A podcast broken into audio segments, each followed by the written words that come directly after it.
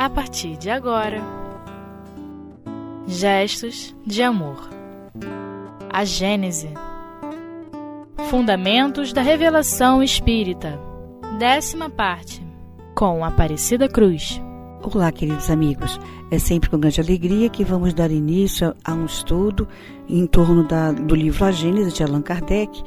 E hoje, especificamente, vamos estudar o capítulo 1, os itens 55 ao 59, onde estamos tratando dos fundamentos da revelação espírita. Kardec, no item 55 especificamente, vai falar para todos nós que a doutrina espírita é essencialmente progressiva e que ela deve acompanhar todas as ciências. Todos nós que estamos vivendo hoje, em pleno século XXI, sabemos o quanto a ciência, cada vez mais, em todos os sentidos, em todas as frentes científicas, mesmo aquel, aqueles estudos, aqueles agrupamentos voltados mais para análise do comportamento humano, seja psicologia, psiquiatria, área da filosofia, quanto mesmo as áreas de pesquisas científicas, tudo que o homem vem acrescentando ao seu saber nessas áreas, nada até agora veio tisnar ou veio contrariar os fundamentos doutrinários. E vamos lembrar que Kardec, tanto em obras póstumas como em a Revista Espírita, por diversas vezes ele deixa claro para o estudioso da doutrina espírita: o dia que a ciência trouxer alguma informação que não está de acordo com a doutrina, que a doutrina incorporaria esse conhecimento a toda sua, a toda a gama da, da, do seu corpo doutrinário. E é o que estamos, estamos vendo, temos, temos acompanhado a cada momento, a cada novidade que chega nas diversas áreas do conhecimento. Nós vamos nos prender, já que trabalhamos dentro da área da educação e a nossa experiência pessoal nesse sentido, o quanto o homem vem avançando no, no, na percepção das facetas do ser humano. Houve um período em que as pessoas eram avaliadas para trabalhar em empresas, para fazer diversos, o que fosse dentro da área do, do, da, da, humanidade, nas pesquisas da humanidade, eram avaliadas pelo seu QI, que era o coeficiente de inteligência. Passado décadas, foi esse o critério que prevaleceu para a avaliação de uma pessoa. Com o passar do tempo, na década de 90, surgiu a inteligência emocional, através principalmente da figura do psicólogo e estudioso do comportamento humano, Daniel Goleman, surgiu a inteligência emocional, onde se avaliava a capacidade de resistência da, da pessoa e a sua possibilidade de lidar com o ser humano, de interagir com o outro, de dentro de uma empresa saber lidar com as dificuldades, com, com os altos e baixos emocionais dela própria, como do, do próximo. Isso passou a ser um fator também muito importante de avaliação. E desde 2010 para cá, 2011 mais ou menos, não lembramos exatamente a data, surgiu um novo coeficiente, o coeficiente espiritual, onde através de uma psicóloga americana, também estudiosa do comportamento humano, passou-se a observar o nível de resistência, resistência moral da pessoa em lidar com as dificuldades. Já não seria mais tanto com o ser humano, mas com as dificuldades em si. E a sua perspectiva de, de esperança, de lutar para que tudo dê certo, de resistir às dificuldades, sejam elas físicas, fossem elas dos relacionamentos, e manter-se um clima de paz interior, de manter uma certa harmonia, independente do que ocorresse à sua volta. Então vejamos bem, são passos que são dados. Recomendamos para aqueles que o desejarem a leitura da Revista Internacional do Espiritismo, editada pela, pela editora Clarim, desse mês de novembro, que traz uma reportagem muito, muito profunda em torno desse tema. Então vejamos bem, é a ciência trazendo informações que a doutrina espírita já trazia para todos nós desde 1857. E Kardec adiante vai dizendo assim para a gente: as descobertas da ciência glorificam Deus em lugar de rebaixá-lo.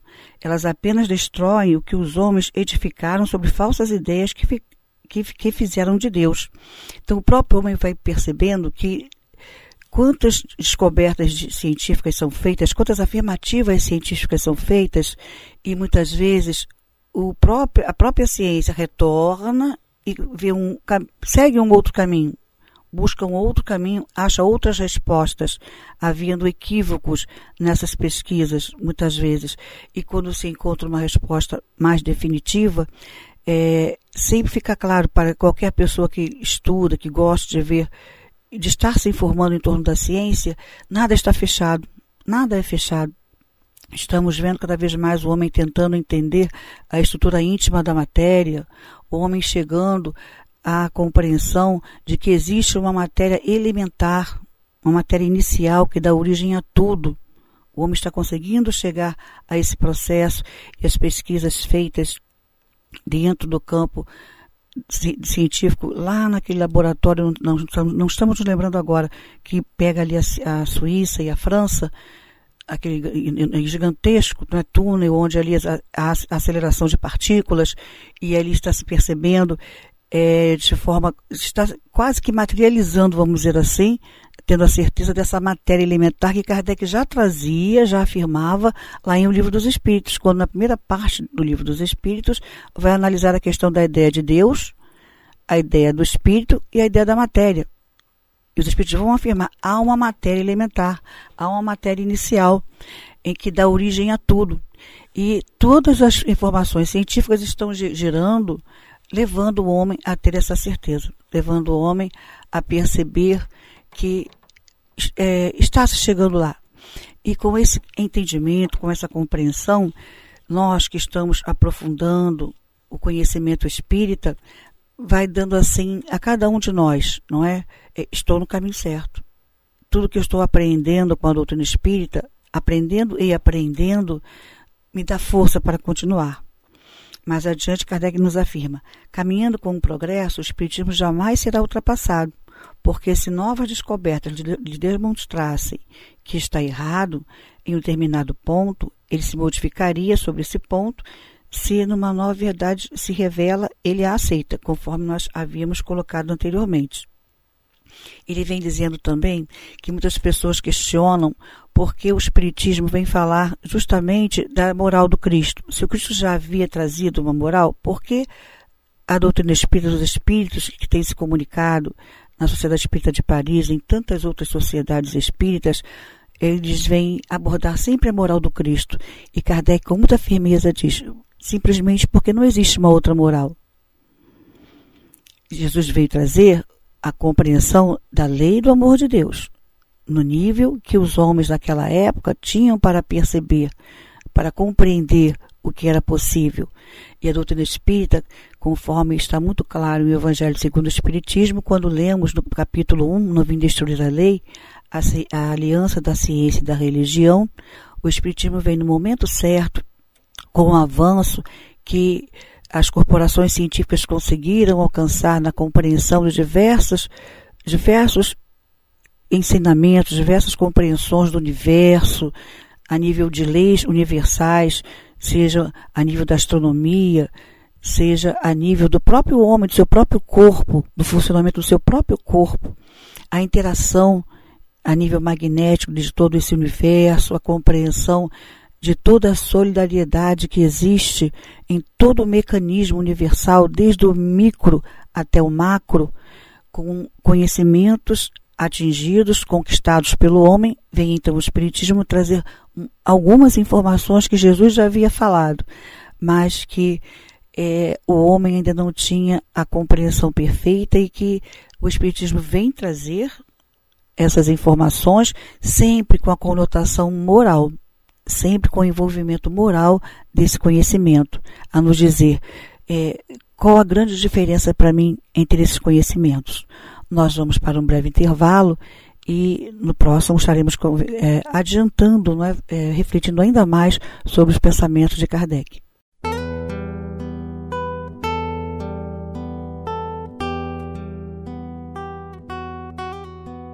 Gestos de amor. A Gênese Retornando então aos nossos estudos, no item 57, Kardec vai colocar a questão em torno qual seria a autoridade da revelação espírita, já que ela emana de seres de limitada luzes e que são infalíveis como os homens? E Kardec, com todo todo o seu sentimento, com toda a sua competência, vamos dizer assim, toda a sua experiência e a sua envergadura espiritual, vem nos dizendo que por desconhecermos a natureza do mundo espiritual, às vezes questionamos o porquê de um espírito com grau evolutivo próximo do nosso traria informações. Ele vem nos dizendo: se a doutrina espírita ficasse presa só ao que os espíritos revelam, ela teria muitas dificuldades. Mas o que acontece? Toda revelação que era feita à época de Kardec, e continua sendo assim nas casas espíritas sérias, elas são analisadas por um grupo de médios, por um grupo, por um corpo doutrinário, para observar até que ponto aquela revelação, aquelas palavras que são trazidas através dos espíritos, estão dentro do corpo doutrinário. Sendo então elas analisadas pelos encarnados, os encarnados são cooperadores dos espíritos, passam a ser cooperadores dos espíritos, e sempre que há dúvidas em relação a alguma, algum entendimento, de novo se retorna a questão ao mundo espiritual. E ele vem nos lembrar que homens notáveis que viveram na Terra, grandes filósofos, grandes cientistas, grandes homens que deixaram seus nomes na história por muito ter produzido para a humanidade, claro que eles vão ao mundo espiritual, têm todo um outro aprendizado, têm uma, toda uma outra visão de, da vida, da ciência ao qual ele se dedicou quando enquanto no corpo físico, e que muitas vezes ele retorna à Terra, traz novas informações, e estando no mundo espiritual, por que ele não se comunicaria? Por que ele não traria impressões novas, não é?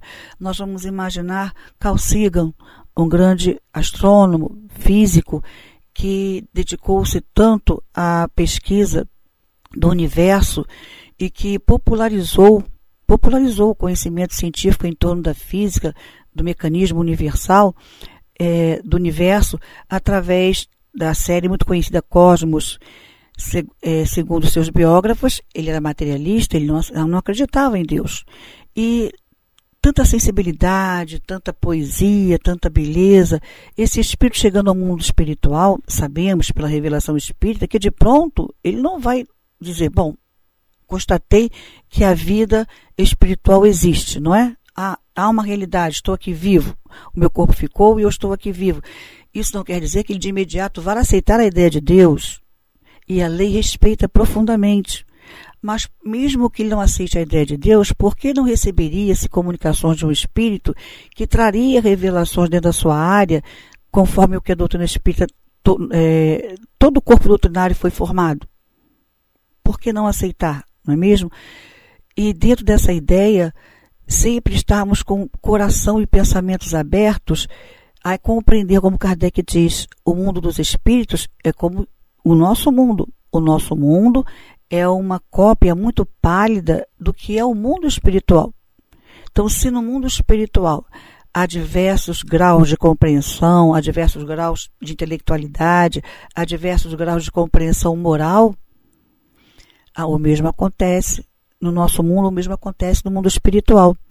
E Kardec nos fala dessa riqueza, da riqueza da possibilidade da comunicação com diversos espíritos. Como vemos no céu e inferno, quando estudamos o céu e inferno e vimos lá catalogados tipos de espíritos, espíritos de, de ex-criminosos, espíritos de ex-suicidas, espíritos de bem, espíritos bons, bons espíritos, espíritos felizes, e cada um dele tendo que trazer algo de ensinamento para cada um de nós, de aprendizado, de como é essa vida após a morte, é uma gama infinita de, de, de profundas riquezas, de profundas informações que nos fazem refletir.